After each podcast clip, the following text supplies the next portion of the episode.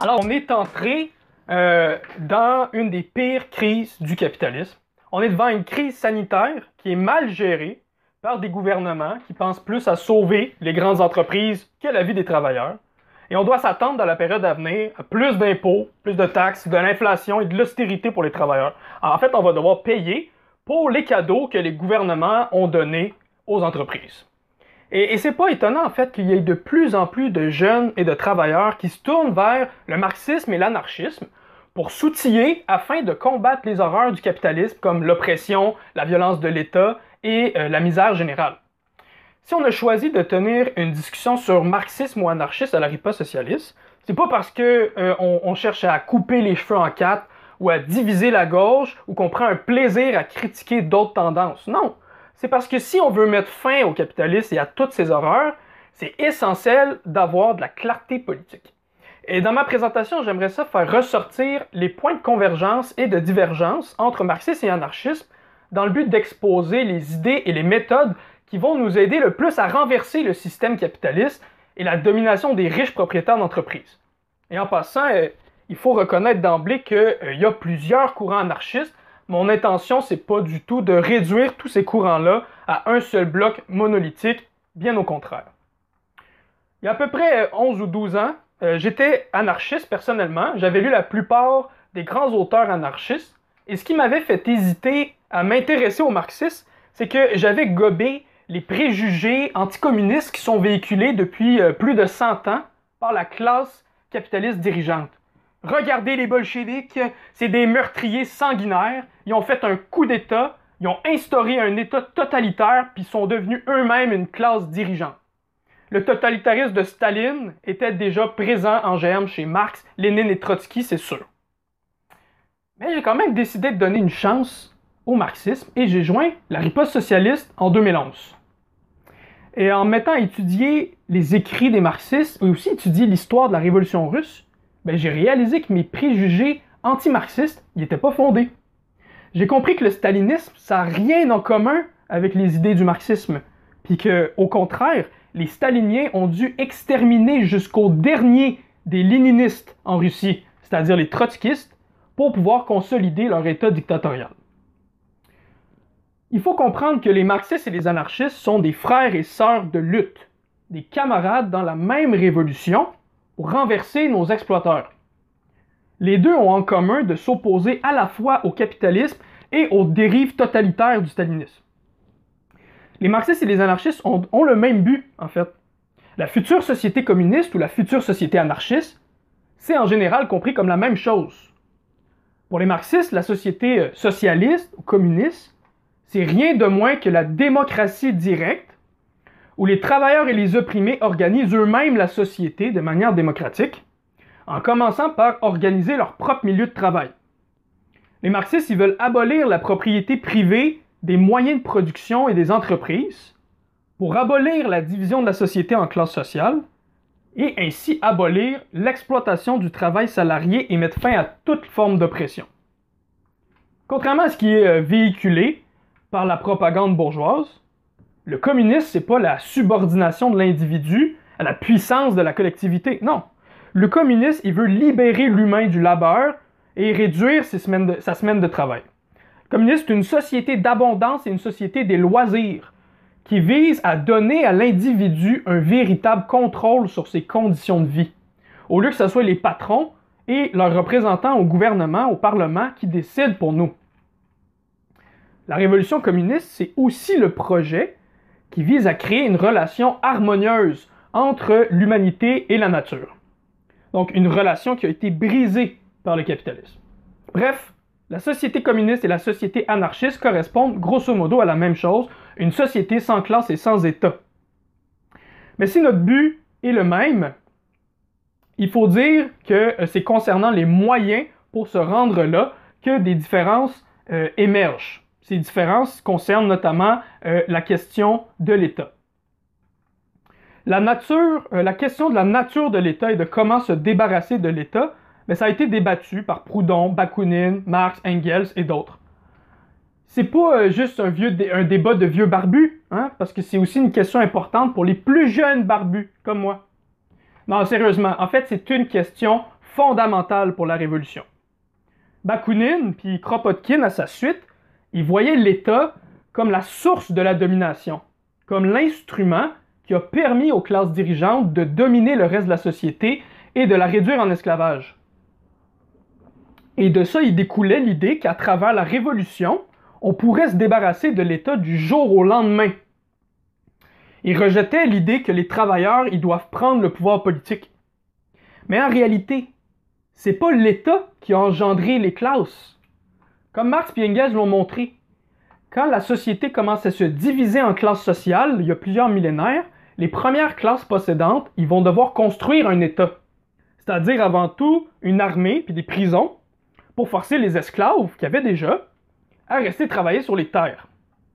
L'État, c'était seulement l'organe politique de leur domination économique. Pendant le Moyen Âge européen, l'État féodal, c'était l'organe de domination de la classe des seigneurs contre les paysans. Avec les grandes révolutions bourgeoises comme euh, la Révolution française, anglaise et américaine, la nouvelle classe capitaliste émergente a pris le pouvoir elle a renversé les seigneurs et elle a consolidé le capitalisme. L'État moderne, ou ce qu'on appelle des fois l'État-nation, c'est un État bourgeois. C'est un État qui a comme fonction de maintenir en place le système capitaliste, c'est-à-dire de défendre la propriété privée des propriétaires d'entreprises, des grands banquiers et des grands industriels. On le voit en ce moment avec euh, le gouvernement Trudeau, qui donne des centaines de milliards en cadeaux aux grandes entreprises. Et la nature essentielle de l'État bourgeois, ben, elle se montre au grand jour pendant les grèves étudiantes puis les grèves ouvrières, à travers la matraque de la police puis les lois de retour au travail. Marx disait que le gouvernement moderne, c'est un comité servant à gérer les affaires communes de la bourgeoisie. Aussi, il faut dire, on a un semblant de démocratie. On vote aux quatre ans pour déterminer quelle frange de la bourgeoisie va avoir le contrôle entier sur l'État. En fait, l'État bourgeois, c'est ultimement la dictature du capital. Hein. c'est le monopole de la violence organisée. C'est l'organe de domination de la classe capitaliste contre les travailleurs. Les marxistes, on est donc d'accord avec les anarchistes. Il faut briser la machine d'État capitaliste. Elle ne peut pas nous servir à transformer la société vers le socialisme parce qu'elle est rattachée par mille liens avec les exploiteurs, à travers les généraux d'armée, les chefs de police, les hauts fonctionnaires, etc. Maintenant, il se pose une question concrète. Comment est-ce qu'on va se débarrasser de cet État bourgeois? Comme l'État est un organe de domination de classe, l'État va être nécessaire tant qu'il y aura des classes. La seule façon d'abolir les classes, c'est que les travailleurs, travailleuses et les couches opprimées se réapproprient les usines, les moyens de production et de travail pour faire rouler l'économie en fonction de leurs besoins. Il faut donc que la richesse sociale soit mise sous le contrôle démocratique de la population et organisée à travers un plan de production national. Et donc, les penseurs anarchistes, est-ce qu'ils ont raison de penser qu'on puisse se débarrasser de l'État du jour au lendemain? Il faut régler cette question-là. Si on abolit l'État capitaliste, est-ce qu'on vient d'abolir la domination des capitalistes? Ben non. Les capitalistes, ils vont être encore en contrôle des milieux de travail. Il faut donc créer des organes de démocratie ouvrière pour exproprier les capitalistes et organiser la production. Ok, mais si les capitalistes ils sont sortis des milieux de travail, est-ce qu'on a gagné la bataille?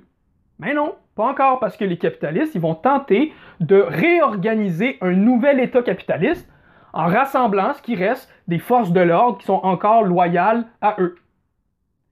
Donc c'est pas l'État qui crée les capitalistes, contrairement à ce que Bakounine pense. C'est les capitalistes qui se dotent d'un État comme leur outil de domination. Il va donc falloir créer des organes d'autodéfense des travailleurs pour protéger la révolution contre la contre-révolution des capitalistes. Bref, les travailleurs n'auront pas le choix de construire des organes démocratiques pour mater les capitalistes qui veulent rétablir l'exploitation. La plupart des anarchistes sont opposés à ce qu'on appelle ça un État. Mais à un moment donné, là, faut appeler un chat un chat, il nous faut un État ouvrier, c'est-à-dire des communes. Donc on va sortir un peu de la théorie et on va regarder une expérience historique très éclairante, la Commune de Paris de 1871. C'est drôle parce que la Commune, c'est à la fois l'exemple emblématique, l'exemple de prédilection que vont utiliser à la fois les marxistes et les anarchistes. Hein? Mais pourquoi? Pourquoi ça? L'Empire français de Napoléon III il est défait par la Prusse. La bourgeoisie française tente de réorganiser une république, mais son gouvernement à Paris capitule devant les Prussiens et négocie secrètement avec eux. Alors là, les masses de Paris, trahies par le gouvernement bourgeois, ils prennent les armes et ils mettent le gouvernement en dehors de Paris. Les Parisiens avaient alors dans leurs mains le pouvoir d'État à Paris. Et ils ont organisé la commune. La commune, c'était un gouvernement nouveau genre, une démocratie directe dans laquelle les citoyens organisaient la société à travers le conseil de la commune et les conseils de direction d'ateliers, les milieux de travail collectivisés. Ils ont commencé à mettre en place des mesures socialistes pour défendre les intérêts des travailleurs et des pauvres, comme nationaliser les, usines qui avaient été abandonnées, ils ont gelé les loyers, ils ont logé les sans-abri. Ils ont aussi aboli la bureaucratie de l'ancien appareil d'État. Euh, comment ils ont fait ça? Ben, les représentants du peuple, les fonctionnaires, les élus de la commune, étaient tous élus, révocables à tout moment et redevables devant les assemblées du peuple. Aussi, ils étaient payés le salaire d'un ouvrier qualifié moyen. Les tâches bureaucratiques de gestion était mis en rotation parmi les citoyens. Comme Lénine il disait dans l'État et la Révolution, si tout le monde est un bureaucrate, personne n'est un bureaucrate. Aussi, l'armée permanente, hein, ce corps militaire séparé de la population, était aboli et le peuple possédait lui-même les armes. Donc, contrairement à ce que beaucoup d'anarchistes pensent, les communards n'ont pas aboli l'État du jour au lendemain. Ce qu'ils ont aboli, c'est l'État bourgeois. Mais ils ont aboli l'État bourgeois parce qu'ils ont organisé leur propre État, la commune, leur pouvoir politique de classe. Mais par contre, ils ont aboli l'État bourgeois juste à Paris, en fait. Fait que les capitalistes ont eu le temps de réorganiser l'État bourgeois et leur armée à Versailles. Puis ensuite, ils ont marché sur la commune de Paris. Ça a été un bain de sang, 30 000 communards sont décédés et la commune, a duré en fait deux mois. Marx et Engels y ont compris que l'État commune, c'était en fait la forme enfin trouvée du pouvoir politique que le prolétariat, les travailleurs, doivent se doter pour accomplir la transformation socialiste de la société et se protéger de la contre-révolution. La commune, c'était le premier État ouvrier créé dans l'histoire. Mais en fait, cet État ouvrier, c'était pas vraiment un État au vrai sens du mot. Hein? C'était en fait un demi-État pour employer les mots de Lénine. Ça n'avait rien à voir avec le monstre bureaucratique et militaire qu'était l'État bourgeois. L'État bourgeois, c'est l'organe de domination de la minorité exploiteuse contre la majorité exploitée. Mais la commune, c'était, à l'inverse, l'organe de domination de la classe ouvrière pour se protéger contre la contre-révolution et entamer la transformation socialiste de la société. Et cet organe de domination de classe, ben, c'était une démocratie directe des travailleurs. Comme Trotsky le disait, la bourgeoisie, nous dit de ne pas toucher à l'État parce que c'est son droit sacré. Mais les anarchistes, ils nous disent de ne pas toucher à l'État parce que c'est une machine infernale, c'est un péché. Les deux, nous disent que le pouvoir nous est interdit. Mais nous, on dit qu'on ne va pas simplement y toucher. On va construire notre propre État des travailleurs pour abolir la propriété privée des moyens de production et émanciper les opprimés. Pour décrire le fait que la commune était l'organe des travailleurs contre les capitalistes, Marx avait utilisé un mot spécial, dictature du prolétariat. Ça fait peur, hein? Bon. Faut mettre un peu en contexte. Marx, Marx n'a jamais connu le stalinisme, il n'a pas connu le fascisme. Il ne pouvait pas deviner que Staline allait utiliser ses idées puis les déformer entièrement afin de justifier son propre régime totalitaire. Marx, il parlait pas de la dictature d'un individu ou de la dictature d'un petit groupe, d'un parti ou d'une bureaucratie. Non, il disait la commune, c'est la dictature du prolétariat, c'est l'État ouvrier, c'est les organes démocratiques des travailleurs pour exproprier les capitalistes, briser leur résistance et transformer la société. C'est le pouvoir de toute la classe des travailleurs salariés. En ce moment, sous le capitalisme, comme je l'ai dit, c'est la dictature du capital, parce que c'est les patrons qui font la loi sur leur milieu de travail. C'est eux qui contrôlent la société avec leur État bourgeois. La dictature du prolétariat, c'est l'exact opposé. C'est les travailleurs qui font la loi sur leur milieu de travail en prenant des décisions démocratiques en assemblée générale. Puis quand les communes auront exproprié les capitalistes et collectivisé l'économie, ben ça va être la fin de la division en classes sociales. Les communes vont alors perdre leur caractère de classe. Ils vont perdre leur caractère d'État ouvrier. L'État commune, il ne sera pas aboli, il va s'éteindre progressivement.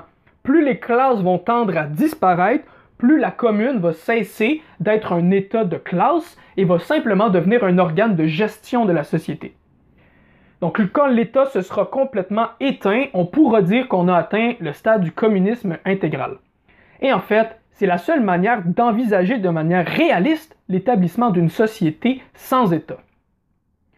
L'expérience de la Commune de Paris peut nous éclairer sur une autre question essentielle dans le débat entre marxistes et anarchistes, l'autorité.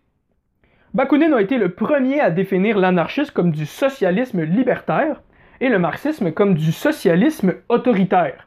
Il fallait combattre toute forme d'autorité. C'est d'ailleurs la deuxième question que j'ai posée aux camarades de la riposte socialiste en 2011. Êtes-vous des socialistes autoritaires ou libertaires? C'était évidemment une question piège, même si je ne le savais pas. Soit dit en passant, Bakounine y avait fondé une faction, c'était en fait une société secrète, à l'intérieur de la première internationale fondée par Marx, et il y avait eu recours à des intrigues factionnelles antidémocratiques pour saper l'autorité politique de Marx sur l'international. Après avoir échoué à prendre le contrôle de l'international, ils ont inventé le concept de socialisme autoritaire pour tenter de discréditer Marx et de le faire passer pour un dictateur autoritaire. C'est quoi le crime de Marx? D'avoir réussi à convaincre la majorité de l'international de ses idées. L'opposition entre socialisme libertaire et autoritaire, c'est selon moi une pure invention de Bakounine. Si autoritaire, ça signifie de vouloir créer un État totalitaire, ben, il n'y a aucun marxiste qui est autoritaire. Parce que le stalinisme, c'est juste une caricature dégénérée du marxisme. On va essayer maintenant de poser la question de l'autorité de manière concrète. Marx et Engels nous demandent quelle classe sociale doit avoir l'autorité dans la société? La bourgeoisie ou le prolétariat? Être autoritaire, c'est imposer sa volonté à l'autre sans son consentement. Mais pourtant, Bakounine est d'accord avec nous qu'il faut se débarrasser des bourgeois et de l'État bourgeois. Il nous dit qu'il faut exproprier les capitalistes et prendre le contrôle des moyens de production. C'est quoi ça si c'est pas un acte hautement autoritaire? Engels, il va le dire bien simplement. Une révolution est certainement la chose la plus autoritaire qui soit. C'est un acte par lequel une partie de la population impose sa volonté sur l'autre partie par les fusils, les baïonnettes et les canons, c'est-à-dire par des moyens autoritaires. Puis dans la commune de Paris, ben la commune, ça représentait l'autorité des travailleurs contre l'autorité des bourgeois représentés dans le gouvernement de Versailles. Puis ce qui a mené au massacre de la commune, c'est pas parce qu'elle était trop autoritaire. Au contraire, c'est parce qu'elle n'était pas assez.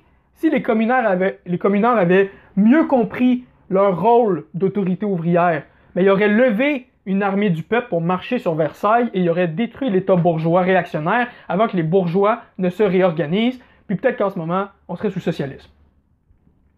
Ces leçons de la Commune de Paris, ben, ont été bien comprises par les ouvriers et les paysans russes.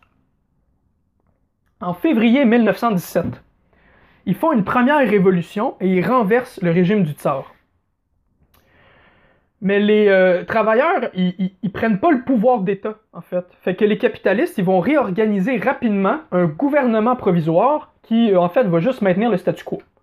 On assiste, en fait, à une situation de double pouvoir. D'un côté, on a l'État capitaliste qui commence à s'organiser, c'est le gouvernement provisoire, et de l'autre, on a les soviets. Soviets des ouvriers et des paysans. C'est des conseils démocratiques formés de délégués qui viennent des milieux de travail et des campagnes. Les marxistes russes, organisés dans le parti bolchevique, avec Lénine et Trotsky notamment, ils comprennent que les soviets, c'est en fait un État ouvrier qui existe en germe.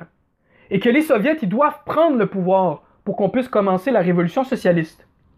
Sauf que les délégués des soviets, ben, c'était majoritairement des mencheviks, un parti social-démocrate qui soutenait le gouvernement capitaliste, qui accomplissait lui aucune réforme sociale.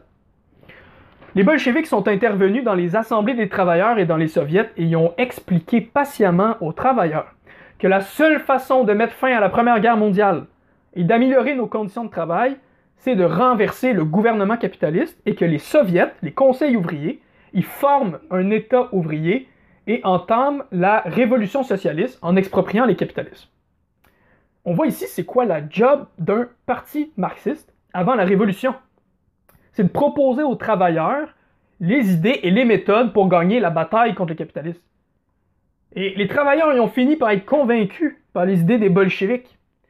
Ils ont élus à la majorité comme délégués dans les soviets, et le parti bolchevique a grandi de 8000 membres en février à 250 000 membres à l'automne. Donc on voit que ce que les bolcheviks essaient de faire, c'était de donner une direction au mouvement ouvrier russe. Il y a certains anarchistes qui se refusent à l'idée qu'il y ait des dirigeants hein, dans le mouvement. Euh, en fait, c'est une réaction au fait que dans le mouvement ouvrier actuel, ben, souvent les dirigeants ils sont corrompus, puis ils tombent sous la pression des, bourgeois.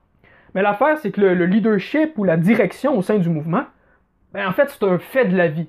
Tout le monde il sait, tout le monde qui est allé dans une assemblée générale étudiante ou un meeting syndical, tu peux voir que ben, y a du monde qui font des propositions, qui essaient d'amener le mouvement vers l'avant, de convaincre les autres de faire quelque chose, d'aller dans une certaine direction. Ben, c'est ça jouer un rôle de direction. Si nos représentants dans les syndicats ou dans les soviets, ils sont pas assez combatifs, puis ils nous trahissent parfois, c'est pas parce qu'ils sont le leadership, parce qu'ils sont un mauvais leadership. Quand ton soulier est troué là, puis qu'il te fait mal, ton réflexe c'est pas de jeter ton soulier à poubelle puis de marcher pieds nus, c'est d'aller t'acheter un meilleur soulier qui fonctionne. La solution c'est pas d'abandonner l'idée d'un leadership pour le mouvement ouvrier c'est de lutter contre le leadership qui a trahi la classe ouvrière et capitulé aux bourgeois, et de convaincre les travailleurs de la nécessité d'élire un leadership révolutionnaire et combatif. Et donc, en 1917, les travailleurs russes, organisés dans les soviets, dans leurs soviets, ils ont pris le pouvoir et ils ont fermé les portes du gouvernement bourgeois. Les bolcheviks n'ont pas fait de coup d'État, ça c'est de la pure propagande antisocialiste. Ils ont été élus démocratiquement comme majorité des délégués au Congrès des soviets et ils ont mis en place les politiques décidées par les travailleurs. Et à ce moment-là, la révolution socialiste venait de commencer. Les ouvriers et les paysans russes y ont exproprié leurs exploiteurs capitalistes dans les milieux de travail et ils ont fondé le régime politique le plus démocratique que l'histoire humaine n'a jamais connu. En Union soviétique, chaque ville était comme la commune de Paris mais les différentes communes étaient tous fédérées ensemble dans une grande république. C'était une démocratie aussi très flexible, il n'y avait pas de règles bureaucratiques figées une fois pour toutes pour les élections, par exemple. C'était les, travailleurs, ils décidaient eux-mêmes comment fonctionnaient leurs propres organisations. La démocratie directe a commencé au niveau du milieu de travail. Dans chaque milieu de travail, la production était gérée par les travailleurs eux-mêmes qui se réunissait en assemblée générale et élisait un comité de gestion d'entreprise révocable à tout moment et redevable devant les travailleurs. En général, les assemblées de milieu de travail vont envoyer des délégués à l'échelle municipale dans le Soviet, le Conseil ouvrier, pour décider des affaires locales.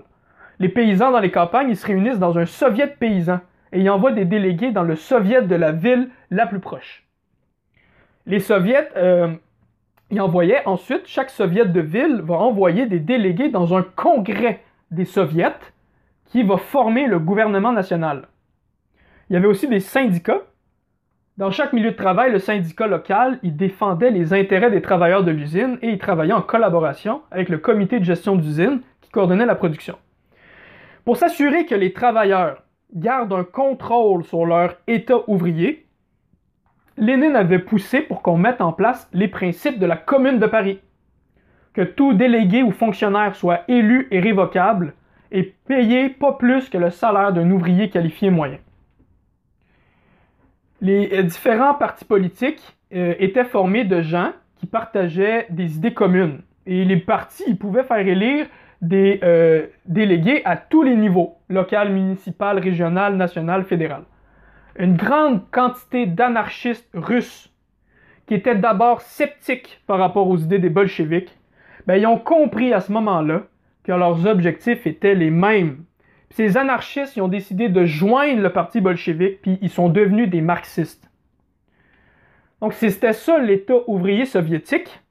L'État, n'était pas un parlement possédé par des capitalistes. La cellule de base de l'État ouvrier, c'était l'Assemblée ouvrière de milieu de travail, et les différentes assemblées y travaillaient ensemble pour coordonner la production à l'échelle nationale. Bon, l'État ouvrier, il n'était pas parfait. Comme 85% de la population était analphabète, ben, il fallait compter surtout sur des fonctionnaires de l'ancien État tsariste, qui eux savaient lire, écrire et compter et pouvaient accomplir les tâches de base de coordonner la production. Et ces fonctionnaires-là, ben, ils vont former éventuellement la base pour la bureaucratie stalinienne. Mais qu'est-ce qui a fait que cette bureaucratie a fini par émerger? Mais c'était pas à cause que les bolcheviks avaient des mauvaises méthodes. C'était pas parce que les travailleurs n'étaient pas assez intelligents ou quoi que ce soit d'autre, non. Les puissances impérialistes européennes et nord-américaines ont envoyé 21 armées pour envahir l'URSS et mettre fin à la révolution socialiste. Ils ont provoqué une guerre civile qui a détruit le pays et l'a plongé dans la misère. Tous les partis d'opposition se sont joints aux armées blanches contre-révolutionnaires et impérialistes. Et les partis d'opposition se sont mis à massacrer des villages et assassiner des délégués des soviets. Puis là, je parle pas juste de partis libéraux, mais je te parle aussi du parti paysan des socialistes révolutionnaires, le parti ouvrier social-démocrate des mencheviks et des groupes anarchistes comme le groupe Nabat qui, qui sont devenus des groupes terroristes. Et là, il a fallu interdire ces partis pour empêcher des massacres. L'idée, c'était de les interdire de manière temporaire pendant la révolution, pendant la guerre civile seulement. Là, les travailleurs, les travailleurs, ils peinaient à survivre puis ils ont progressivement désinvesti leurs organes de démocratie directe. Puis ce vide il a été comblé par les fonctionnaires ex-tsaristes qui, qui ont alors formé une bureaucratie d'État. La bureaucratie, elle a mis Staline à la tête du pays, elle a usurpé le pouvoir des travailleurs, et cette bureaucratie, elle a trahi la révolution. Après la mort de Lénine en 1924, les bureaucrates staliniens ont maintenu l'interdiction des partis d'opposition, et ont officialisé le parti unique. Ensuite, ils ont purgé, emprisonné et exécuté jusqu'au dernier des bolcheviks qui avaient joué un rôle dirigeant dans la révolution de 1917, dont Trotsky, qui organisait la lutte contre la bureaucratie. La contre-révolution politique, au nom de la révolution socialiste, a engendré un monstre totalitaire et bureaucratique qui avait plus rien à voir avec l'État ouvrier sain du début. La révolution socialiste n'a donc pas été complétée, le socialisme n'a pas été atteint. Le socialisme, il requiert non seulement une économie planifiée et nationalisée, mais il faut que cette économie soit planifiée de manière démocratique par les travailleurs. Et pour atteindre le socialisme, une révolution ne doit pas être isolée trop longtemps, hein, encore moins dans des conditions de misère. C'est pour ça que pour atteindre le socialisme, il faut une révolution à l'échelle mondiale en vue de former une fédération internationale de républiques socialistes. Avant de clore le sujet de la révolution russe, j'aimerais revenir un peu en arrière avant la montée de la bureaucratie stalinienne pendant la guerre civile. Il y a un mythe très répandu auprès des anarchistes selon lequel les bolcheviks et surtout Trotsky auraient dirigé des purges contre les anarchistes pendant la guerre civile. Je croyais moi-même à ce mythe. C'est une des premières choses que j'ai demandé aux camarades de la riposte en 2011. Pourquoi avez-vous purgé les anarchistes? Commençons par l'armée noire de Makhno. Makhno, c'était un révolutionnaire ukrainien. Il se revendiquait de l'anarchisme et il a monté une puissante armée de paysans, l'armée noire, qui a combattu les forces, euh, les, armées blanches contre les révolutionnaires et l'impérialisme allemand en Ukraine. À cette époque, il était allié avec l'armée rouge soviétique, dirigée par Trotsky. Après sa victoire contre les forces contre-révolutionnaires, les paysans de l'armée de Makhno, ben, ils étaient en fait un peu, pas mal satisfaits, parce qu'ils avaient maintenant la propriété de leur petite terre, avant, ça appartenait à des seigneurs. Là, ils ont été tassés de là. L'armée de Makhno s'est dépeuplée. Là, il lui restait comme soldats que les Koulaks, des paysans riches, qui eux, ils voulaient continuer à combattre parce qu'ils voulaient pas du socialisme. Ils demandaient un retour du libre marché capitaliste pour qu'ils puissent s'enrichir individuellement. Donc l'armée de Makhno, qui a perdu le soutien de la masse des paysans pauvres, a s'est mis à piller des villages, puis à piller des trains, des travailleurs des villes, puis elle a instauré des régimes autocratiques dans les villes sous son contrôle. Finalement, Makhno s'est retourné contre les bolcheviks et il a orchestré un coup d'État militaire contre le gouvernement des soviets sous la revendication des paysans riches de ramener le marché capitaliste dans les campagnes. L'armée rouge a dû euh, arrêter l'armée de Makhno pour sauver la révolution, puis Makhno et ses collaborateurs y ont reçu l'amnistie par les bolcheviks. Donc c'était tragique en fait tout ça, mais très nécessaire. Le tome 2 de cette histoire, c'est la révolte des marins de Kronstadt de 1921, qui a été maté par l'armée rouge. Donc, premièrement, il faut rectifier les faits. La mutinerie à Kronstadt, elle n'a pas été menée par des anarchistes, pas du tout. Ceux qu'on connaît comme les anarchistes héroïques de Kronstadt, c'était en 1917, pas en 1921. En 1917, les marins anarchistes de Kronstadt ont décidé de joindre le parti bolchevique parce qu'ils ont réalisé que leurs intérêts et ceux des bolcheviques étaient les mêmes. Les marins anarchistes ont fourni les troupes de choc pour l'armée rouge. C'était de braves combattants révolutionnaires. Entre 17 et 21, ben, les marins de Kronstadt, ils sont presque tous sur le front, puis ils reviennent pas à Kronstadt. Kronstadt est vide. Il faut repeupler la forteresse navale avec de...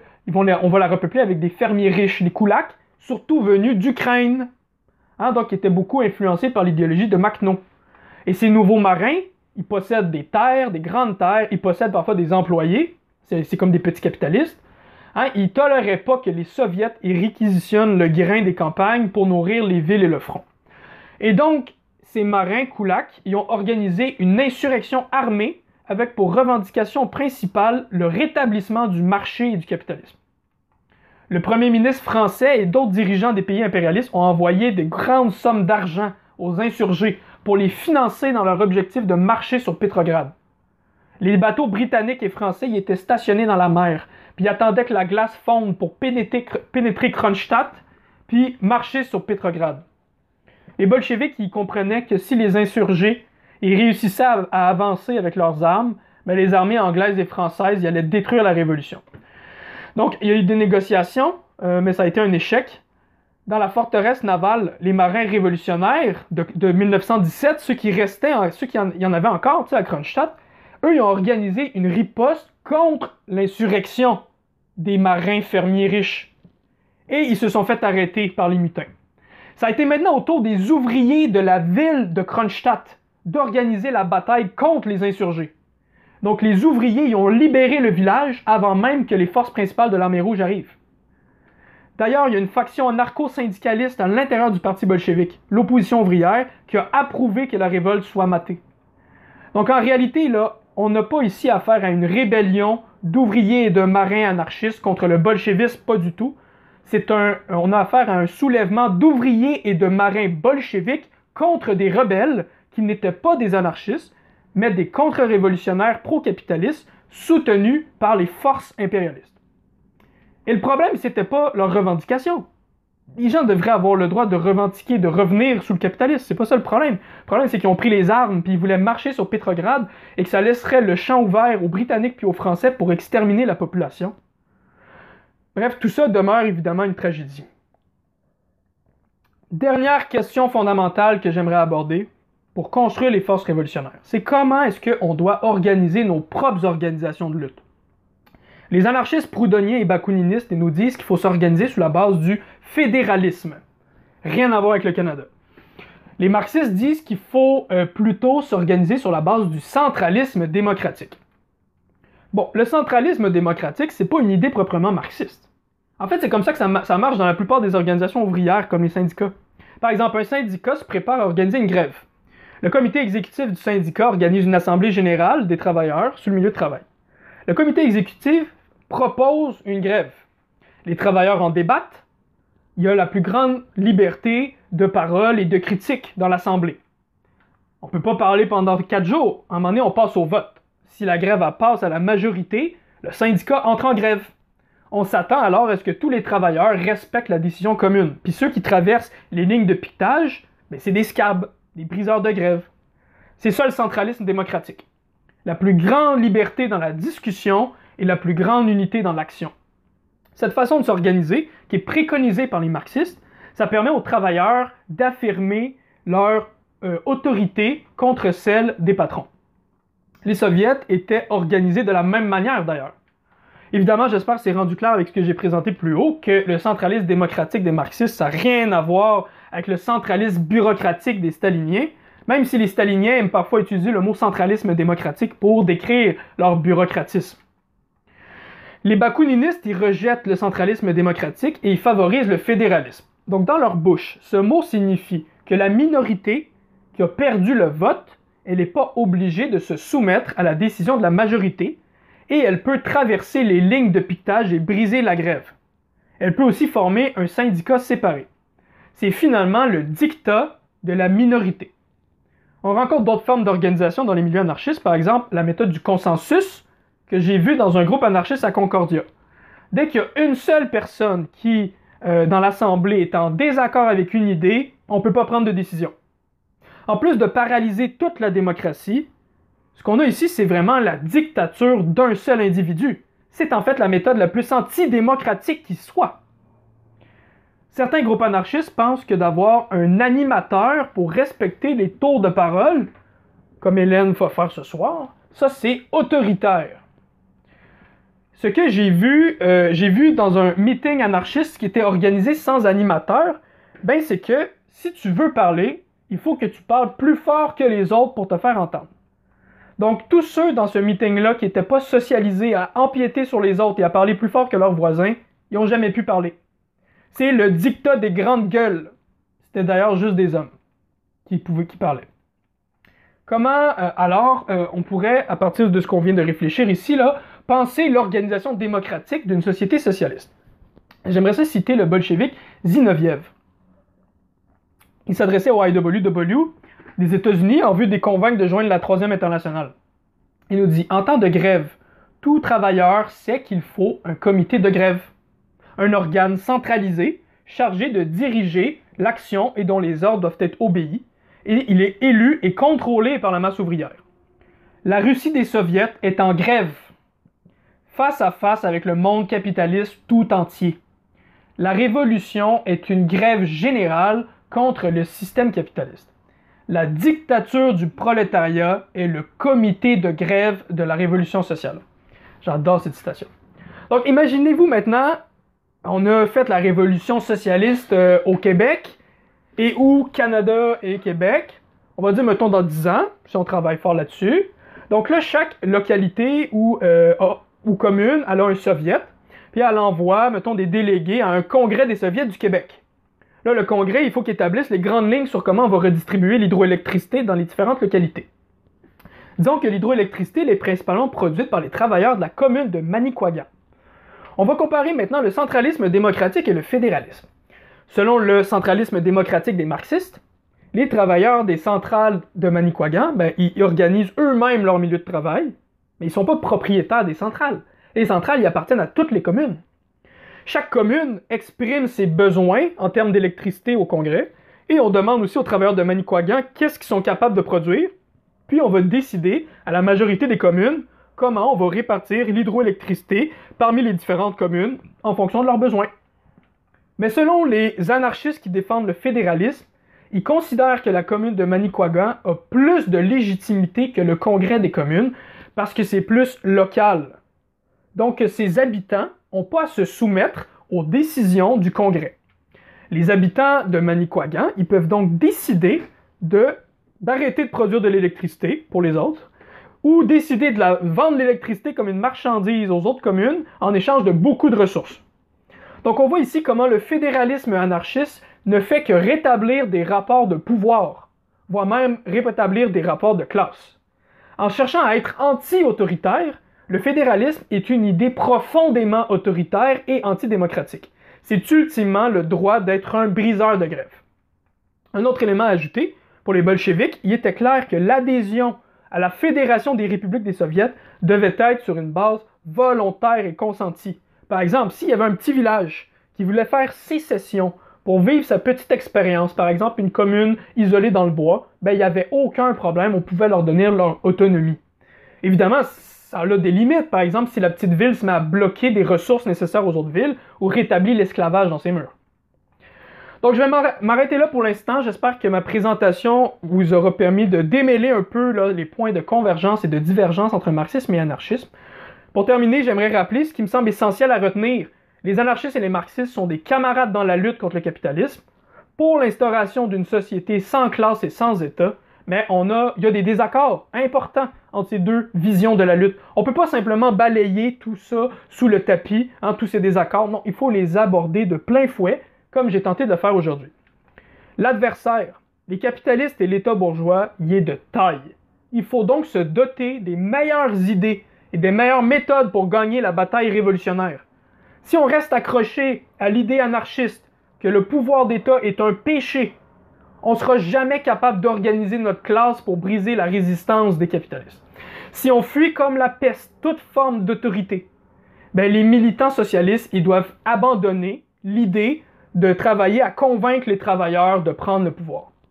Si on abandonne le centralisme démocratique au profit du fédéralisme ou de la méthode du consensus, on détruit notre démocratie directe au profit de la dictature de la minorité et de la dictature de l'individu. J'espère que ma présentation a éveillé chez vous euh, un intérêt pour les idées marxistes. Comme j'ai dit, j'ai moi-même parcouru le chemin de l'anarchisme au marxisme et j'espère que ma présentation vous aura convaincu de faire la même chose.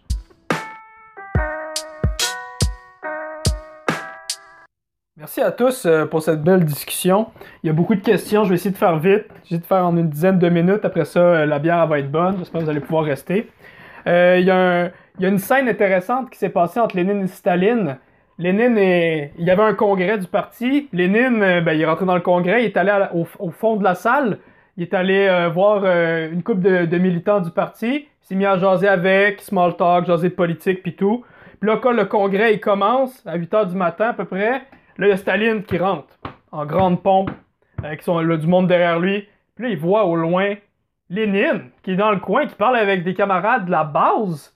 Hein? Non. Puis il a, il a émis son commentaire, il a dit c'est inapproprié de ta part, Lénine, de te mêler avec les gens de la base, puis d'aller juste parler avec le monde. Quand tu es un leader, tu rentres avec panache et euh, pour qu'on te remarque.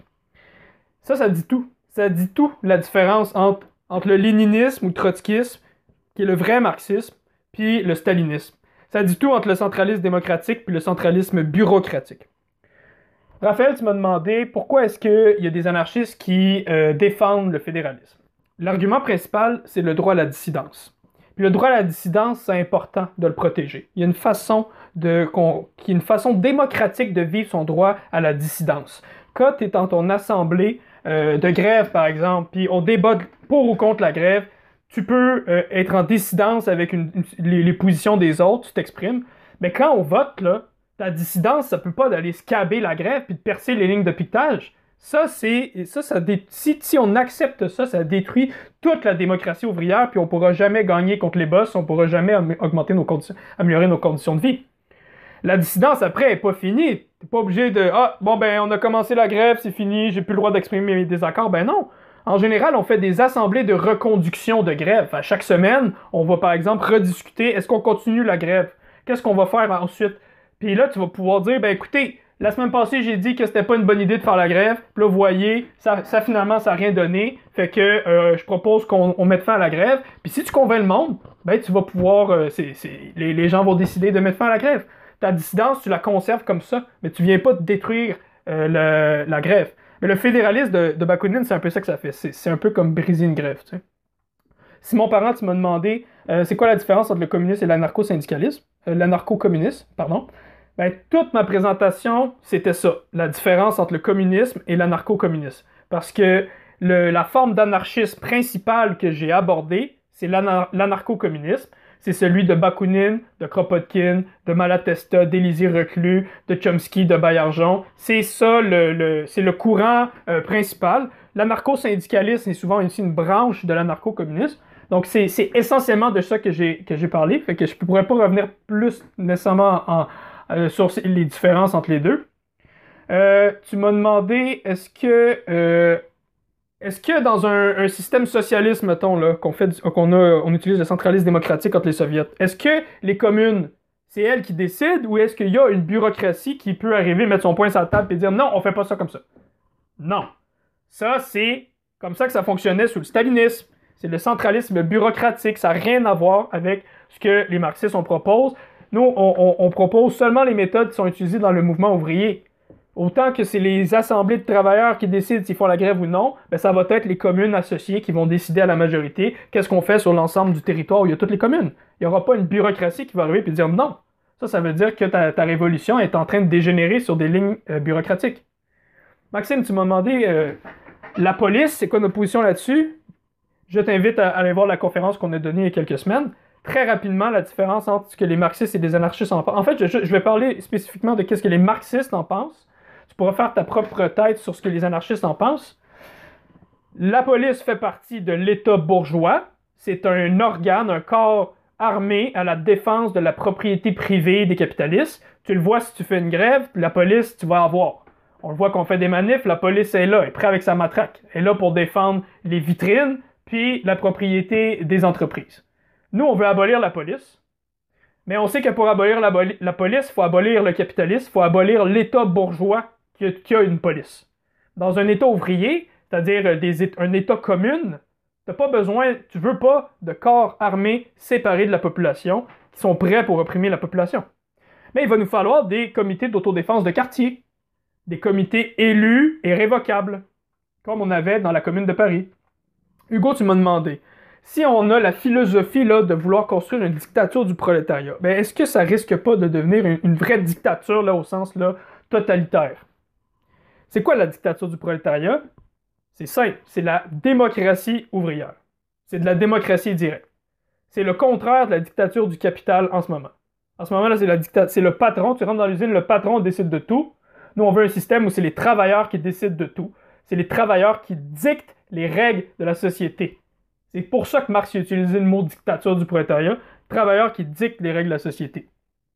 Donc non, euh, ça va pas mener à une dictature totalitaire, ça. Si t'as pas de démocratie des travailleurs pour sortir les capitalistes, si t'as pas de démocratie ouvrière pour organiser le, milieu de travail, ça marchera jamais notre système de société sans classe. Si t'as pas de comité de, démocratie ouvrière pour te défendre la révolution, on va se faire, on va se faire torcher par l'armée et la police. Non, il faut ça, c'est la seule façon d'abolir les classes. C'est quoi la dictature du prolétariat? C'est la commune. C'est l'État ouvrier, c'est les organes de démocratie directe, c'est le pouvoir de toute la classe des salariés. Hans, tu m'as demandé, est-ce que le centralisme démocratique, ça a contribué à la montée du stalinisme? Non, pas du tout. Je pense que Benoît l'a bien expliqué. Staline en avait rien à faire du centralisme démocratique. Le centralisme démocratique, c'est pas, pas une question de concilier le centralisme démocratique avec le contrôle des masses sur les décisions. Non, le centralisme démocratique, c'est le contrôle des masses sur les décisions de la société quand ils s'organisent démocratiquement ensemble. C'est ça le centralisme démocratique. Qu'est-ce qui a fait que Staline a, pris le pouvoir? Qu'est-ce qui a fait que la révolution a dégénéré sur des lignes bureaucratiques? C'est pas à cause du centralisme démocratique c'est à cause qu'il y a une guerre civile. On s'est fait envahir par 21 armées, ça a détruit le pays, puis les travailleurs avaient plus le temps d'aller dans leurs assemblées. Mais il faut que le pays gère. c'est qui qui ont géré? Ben, c'est ceux qui avaient un peu plus d'argent. La petite bourgeoisie des villes, les anciens fonctionnaires de l'État tsariste, les anciens officiers de l'armée de l'armée tsariste. Ces gens-là, ils ont, jumpé, ils ont comblé le vide. C'est eux qui ont fini par prendre les décisions. C'était pas la classe ouvrière, c'était une petite bourgeoisie. C'est elle qui a pris le contrôle de l'appareil d'État et qui a mis Staline à sa tête. C'était ça la base de classe du stalinisme, c'est des spéculateurs, des petits commerçants, des petits propriétaires et des paysans riches. Puis eux, ils avaient leurs propres intérêts différents des intérêts de la classe ouvrière. C'est pour ça que ça, les a amenés, cette, classe, cette, caste bureaucratique, à supporter les goulags, les purges, exécuter tous les communistes qui étaient là en 1917. On voit ça n'a rien à voir avec le centralisme démocratique comme on a dans les grèves ouvrières. Hans m'a demandé et le maoïsme. Bon, j'ai pas le temps de faire une présentation détaillée sur le maoïsme, mais Mao, c'était le plus fidèle disciple de Staline, il le dit lui-même, et Staline le dit lui-même que son, son chouchou dans le Parti communiste chinois, c'était Mao. Mao et Staline avaient essentiellement les mêmes idées, et les deux vont mutuellement s'en vanter. Sous l'État ouvrier chinois, il n'y avait aucune démocratie ouvrière, c'était un parti unique, c'était la domination d'une bureaucratie, comme on avait sous, euh, le, sous Staline. le maoïsme, c'est la version chinoise du stalinisme. Donc, euh, ouais, c'était du centralisme bureaucratique. C'était la clique de Mao et sa petite bureaucratie rapprochée qui décidait de tout. Les paysans n'avaient pas le droit de vote, il n'y avait pas de soviet. Comment est-ce qu'on on peut se prémunir contre les dérives bureaucratique de la commune ou d'un État ouvrier. Ben, on les a vus dans la commune, on les a vus dans le début avec les soviets, ce que Lénine nous parlait dans l'État de la Révolution. Il faut que tous les fonctionnaires et les élus soient élus, révocables à tout moment par les assemblées du peuple, redevables, responsables devant le peuple. Il faut mettre une, faire une rotation des postes. Il ne faut pas qu'il soit payé plus cher qu'un ouvrier moyen, qualifié moyen, parce que tu tu veux pas qu'il y ait des privilèges ou des intérêts spécifiques. On le voit en ce moment, nos, nos, parlementaires, ils font 150 000 par année. Quand ils imposent l'austérité, là, s'en foutent. Ça les affecte même pas. Ils font trop d'argent. Mais la vraie solution pour empêcher les dérives, là, comme on l'a vu en, URSS, c'est beau avoir une constitution super belle, les soviets les plus démocratiques. Si les travailleurs s'investissent pas dans la démocratie, si les travailleurs savent pas lire, écrire et compter, n'auras pas une démocratie pleinement investie par les travailleurs.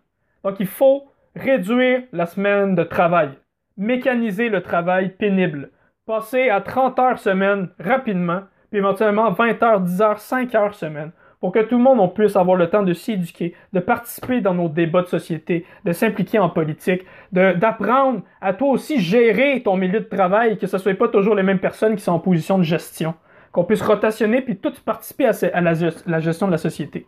Non, c'est vraiment l'éducation puis la réduction du temps de travail, c'est ça l'arme ultime pour nous prémunir contre la dérive euh, bureaucratique. Puis c'est les conditions qu'on n'avait pas en URSS. En tout cas, ça a pris du temps avant que l'URSS développe son potentiel productif. En 1917, là, on était au Moyen Âge. si tu regardes les campagnes, c'est le Moyen Âge. Les paysans, ils n'ont pas de tracteurs, ils ont des chevaux. C'est le Moyen Âge, puis à côté de ça, tu as des villes qui commencent à avoir des industries qui se développent. Puis avec l'économie planifiée, même si ça a été planifié de manière bureaucratique, un pays médiéval en 1917 est devenu la deuxième puissance mondiale. Puis dans les années 80, ben, le loyer, ça représentait 4% de ton revenu. Nous, ici, c'est 50%. Tu avais l'école gratuite à tous les niveaux. La santé était gratuite.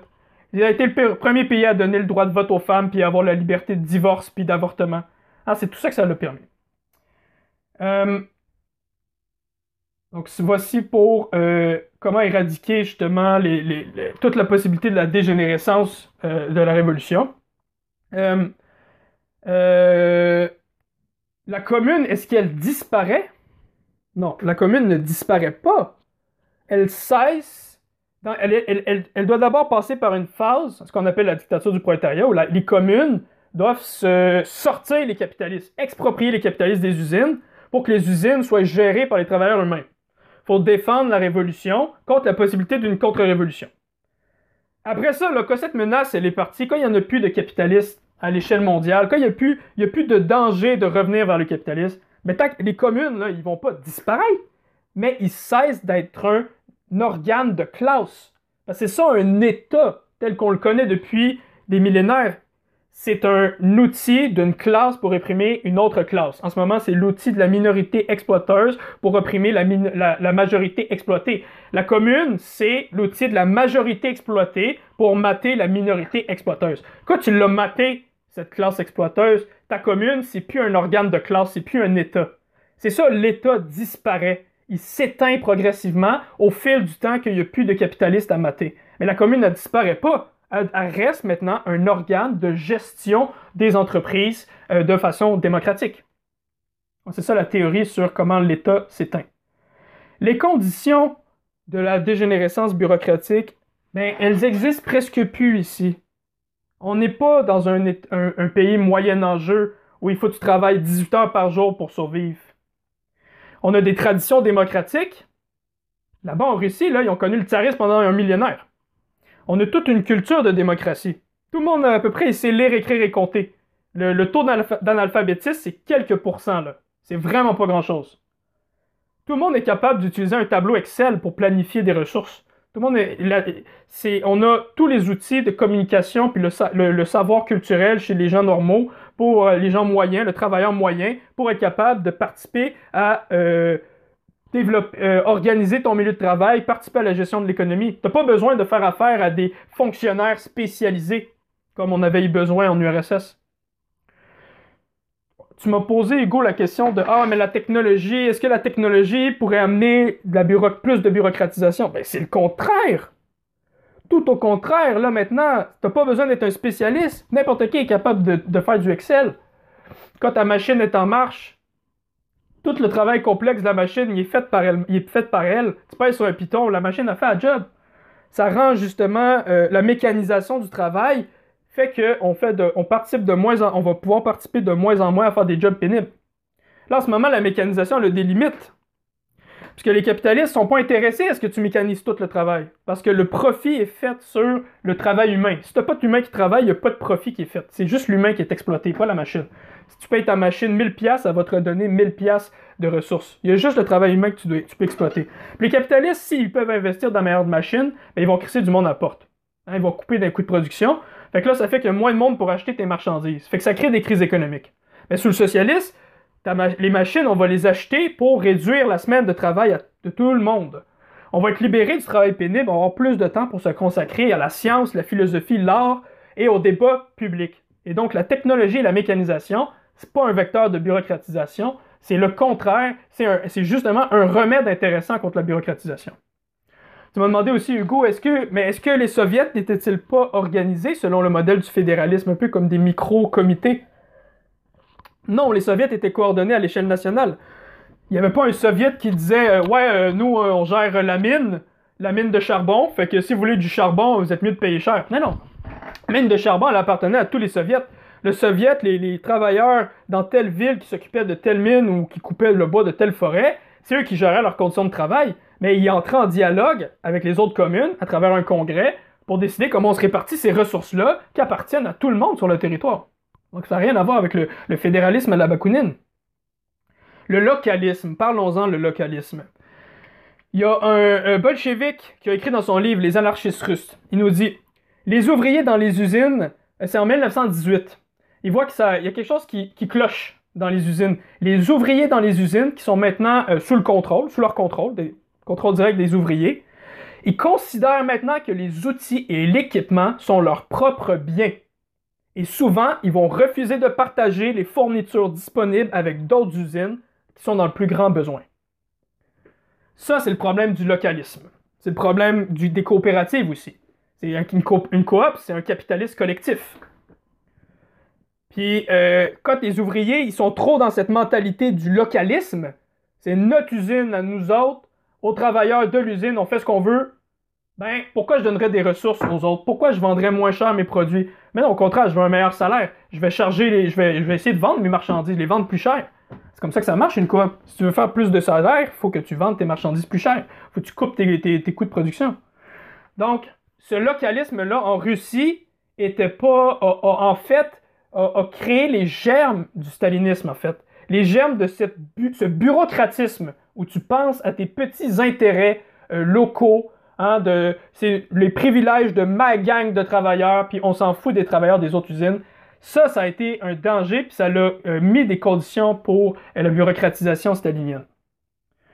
Est-ce que des peuples euh, sont obligés de se soumettre à la République des Soviets? Non, tous les peuples doivent avoir la pleine autodétermination. C'est ce qui avait été implanté dans la révolution 1917. Dès que les bolcheviks ont été élus et que les soviets ont pris le pouvoir, ils ont dit les peuples, les différents peuples, il y en avait 25 au moins peuples différents en Russie, ils ont dit vous pouvez tous faire sécession ou joindre volontairement l'Union soviétique. Puis ces peuples-là, ils ont joint volontairement. Ils pouvaient à tout moment faire sécession et créer une république séparée. Ils ne l'ont jamais fait. Puis quand Staline a pris pouvoir, ben là, ils leur ont dit ton droit à l'autodétermination, c'est fini. Euh, je pense qu'il y a eu des interventions intéressantes sur euh, est-ce qu'une usine, euh, une usine, c'est que si on isole les usines ou si chaque ville est séparée, comment ça va amener un effondrement des, des conditions de vie à cause que ça va, ça va entraîner une baisse de la technologie, une baisse de la productivité? C'est ça ultimement, hein, des plein de communes isolées, c'est ce qu'on appelle du féodalisme. C'est le retour au Moyen Âge, c'est travailler 16 heures par jour, 18 heures par jour, c'est la pauvreté, on n'est pas intéressé par ça. Je vais conclure ici. Comment est-ce qu'on peut rejoindre les masses opprimées pour les convaincre de faire la révolution? Ben, il faut, c'est ça que nous on construit, c'est un parti marxiste. Il n'y a rien d'autoritaire ou de dictatorial dans construire une organisation révolutionnaire. On veut construire des cellules dans tous les milieux de travail pour que dans chaque milieu, on puisse convaincre les travailleurs qu'on a le pouvoir de s'organiser pour renverser les capitalistes. On veut gagner des millions de personnes à un programme de transformation socialiste de la société. Et pour ça, il faut convaincre euh, des militants, hein, des gens ici, leur dire Hey, ça vous tente-tu? On, le fait le projet. On s'organise, on s'éduque, puis on va voir les travailleurs, on leur dit C'est un beau projet, le socialisme, on est capable de le faire. Puis quand on a des, militants, justement, entraînés dans ces idées-là, qui veulent combattre, puis on est capable de faire des choses grandioses, le 19 novembre, on a un événement Comment gagner une grève, la rébellion des Teamsters de 1934. Ça a été mené par des trotskistes, par la Ligue communiste aux États-Unis. Puis les trotskistes, avec des méthodes trotskistes, des méthodes marxistes, ils ont été capables de mener une grève victorieuse puis d'obtenir la reconnaissance syndicale, puis ça fait augmenter la conscience révolutionnaire des travailleurs. Donc on construit un véhicule révolutionnaire, une arme pour attaquer le capital. Et je vais finir sur la dernière question euh, de Hugo. Euh, est-ce qu'avoir un, un, leader, ça va faire que on va avoir une figure qui va être plus attaquable? Ben, imaginez-vous Québec solidaire en ce moment, s'il n'y avait pas Manon Massé ou GND, il serait peut-être moins populaire. Des fois, là, si tu veux être capable de, d'aller chercher du monde, ben, des fois, il te faut certaines personnalités. Mais c'est qui ces leaders-là? Ben, il faut que ce soit vous autres, sur ton milieu de travail, là. Il faut que les travailleurs se disent Patron, il nous a fait un coup de chien. J'ai besoin de conseils. Qu'est-ce qu'on devrait faire? On l'a fait-tu la grève ou on la fait pas? On a-tu le rapport de force? Il faut que ce soit toi qui aille voir. Il faut que tu deviennes la référence sur ton milieu de travail.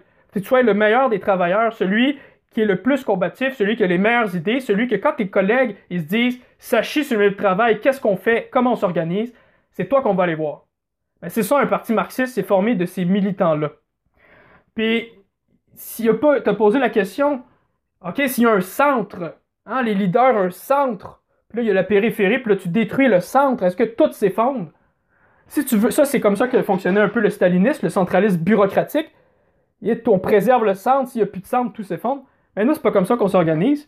Le centralisme démocratique, comme on le voit dans une grève, ou comme on le voit dans un parti marxiste, plein, tout essaie d'entraîner tous tes militants pour être capable de faire du travail révolutionnaire. Si euh, moi, ben malheureusement, j'ai un accident de voie, un accident de char demain, mais il y a quelqu'un d'autre dans la riposte socialiste qui va, qui va faire la conférence, tu sais. Il y a quelqu'un d'autre qui va être capable, pleure pas Il y a quelqu'un d'autre qui va être capable de remplacer, euh, de remplacer les autres militants. On s'entraîne, on entraîne des nouvelles couches de militants pour être capable de tous faire ensemble euh, ce même travail-là. Et c'est pour ça qu'on s'éduque tous ensemble pour être capable d'amener ces, ces idées-là au travail.